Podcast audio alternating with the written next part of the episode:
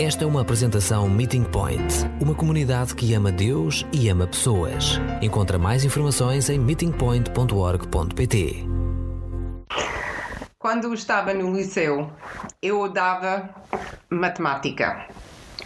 Tenho um filho em casa que consegue identificar comigo. Mas cada aula era doloroso enquanto tentava entender a matéria e a sua relevância para a minha vida. Mas as aulas eram obrigatórias e por isso fui fielmente todos os dias. Mas questionei-me sempre porque era tão necessário estudar e aprender as fórmulas quando as calculadoras e os computadores conseguiam obter a resposta que precisava muito mais rápido. Eu sei que a matemática ensina muito sobre a lógica e pensamento sequencial. E realmente, na verdade, que todos os dias usamos conceitos matemáticos. Mas ainda assim, essa realidade, e atrevo-me a dizer alegria da matemática, só me aconteceu no meu último ano de liceu. No meu último ano, tinha um, professor que adorava matemática, mas ainda melhor, ele gostava muito de ensinar matemática. Ainda mais visto que isso, ele sabia como ensinar e como usar matemática.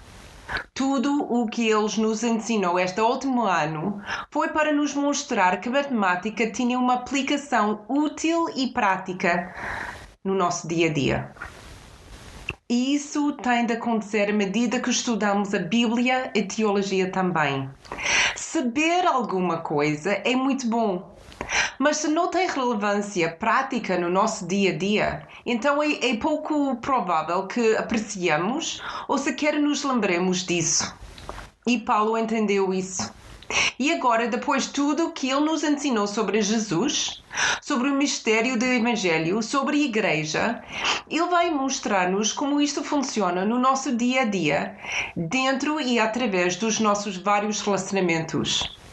No, no, na semana passada, falamos sobre Efésios 4, 17 até 5, versículo 4. O que temos de despir e depois vestir para podermos viver vidas puras. Por tudo o que precisamos despir, foi-nos dado algo que precisamos vestir. E mencionamos estas seis coisas: tirar a tendência de mentir e vestir a verdade, remova o pecado e vestir a justiça, eliminar o roubo e incorporar o trabalho que vai contribuir para a sociedade, retira padrões impróprias de falar e edifique um ao outro Remova todos os sinais da amargura e irritação e vais ter um espírito de gentileza e de perdão. Ter a imoralidade, a impura, impureza e loucura e vestir-se em gratidão. Mas o caminho da pureza não vai terminar aqui. Paulo queria que os efésios não apenas soubessem, mas também aplicassem. Há muitas coisas que precisamos de tirar e vestir se vamos ser mais como Jesus. E aqui Paulo dá-nos uma declaração resumida. Ele é muito claro. Nenhuma dessas coisas que tiramos para se uh, pode ser tolerado por Deus. Essas coisas não têm nada a ver com um novo eu. Aqueles que insistem em vestir essas coisas todos os dias, andar neles e, e estar confortáveis nelas, não podem entrar no reino de Deus. Mas já no início desta igreja, algumas, dos, do, algumas doutrinas falsas começavam a espelhar e os ofésios corriam o risco de serem levados ao erro, versículo 6. Os gnósticos ensinaram que o que faz em teu corpo não afeta a tua alma. Para que todos fosse, uh, fossem livres para viver como queriam viver. E é apelativo acreditar que a forma como tratas o teu corpo ou com o corpo de outra pessoa realmente não importa. O que importa é a alma. Eles ensinaram uma vida dualista, uma separação entre corpo e alma, algo que Paulo nunca ensinava. Somos pessoas íntegras e o que fazemos no corpo não só afeta a alma, vem da alma. E Paulo é enfático no versículo 7. Não, não, não cairam nada com eles. Não voltas para lá. As trevas não conseguem existir com a luz. Os Efésios já tinham feito uma grande mudança de identidade. Eles precisavam de ser lembrados do que eles foram e que agora são. E muito, são coisas diferentes. Dantes eram escuridão, mas agora são luz em união com o Senhor e precisavam de viver de acordo com a luz. Não para tentar voltar para a escuridão, não para tentar misturar os dois, é impossível. Ou vivemos na escuridão, ou vivemos na luz, não a cinzento. Na luz há bondade, e há vida reta, e há verdade. Aqueles que vivem na luz tentam discernir o, o que agrada o Senhor. Eles não são prisioneiros das trevas. Na verdade, eles podem ver claramente através das trevas e são capazes de expor as mentiras que antes pareciam tão reais. E há muitas mentiras que achamos muito reais. Mentiras, mentiras que somos tentados de acreditar todos os dias. Pensei em algumas que já ouvi e se calhar já pensei. És demasiado pecador para ser perdoado. Ou os erros que te fizeram merecem a tua ira e não o teu perdão. Ficarias muito mais feliz se tivesses mais uma coisa, ou ganhasses um pouco mais de dinheiro, ou tivesses um emprego melhor, ou vivesses numa casa melhor. Ou ninguém poderia amar-te se soubesse quem tu realmente és. Sabemos onde procurar a verdade nessas mentiras?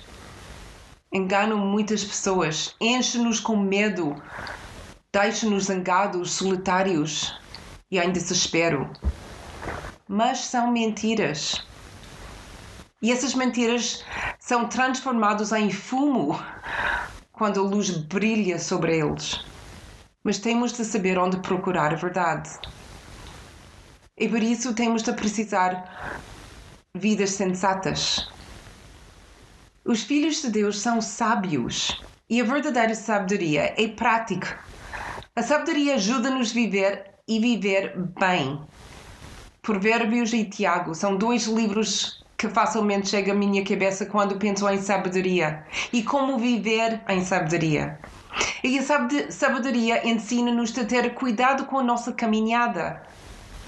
Somos tão cuidadosas com certas coisas, com a forma que, como nós vestimos, ou, ou, com a nossa aparência antes de sair da casa, ou onde estudamos, ou onde trabalhamos. E Paulo disse que devemos ter o mesmo cuidado na forma como vivemos também. Estamos a viver intencionalmente ou a vida passa por nós? Dizer o que vem à mente com base nas nossas circunstâncias ou nos nossos sentimentos ou emo emoções? Ou fazemos com o pensamento humano obedecem a Cristo? Talvez pareça muito difícil, mas a sabedoria de que Paulo está a falar é um dom de Deus. Ele nos concede sabedoria. Então, como podemos ser mais sábios e como podemos aproveitar ao máximo todas as oportunidades? Eu, eu acho que temos de pensar no nosso tempo, nas nossas capacidades e as nossas paixões e até as nossas finanças. Gostas de cozinhar? Para quem pode convidar para uma refeição esta semana? Gostas de fazer música? Quem precisa de ouvir as tuas canções hoje? Tens algum dinheiro extra? Onde pode usar uh, esse dinheiro melhor para abençoar alguém? Gostas de visitar pessoas? Quem não consegue sair da casa há muito tempo que possas ir visitar? Tem espaço? A tua mesa? Convides alguém. Gostas de caminhar? Então pedir alguém para ir contigo. Isto não é suposto ser aborrecido. Isto é suposto ser divertido, uh, aventureiro, criativo e excitante. Esta é a vida e vida abundante. Derrotar o mal fazendo o bem. Sendo sábios em vez de viver com tolos. pessoas sábias tentam entender a vontade de Deus. E Paulo termina essa secção e focar-se no Espírito Santo e no seu incrível poder nas nossas vidas. Versículos 18 a 20. Paulo eh, encoraja-nos a viver na plenitude do Espírito Santo, a ser preenchidos com o Espírito Santo e estar sob a sua influência, e não a influência de nada menos do que o Espírito Santo, que neste caso Paulo achou importante mencionar álcool. O que provavelmente indica que isto foi um problema para alguns crentes efésios.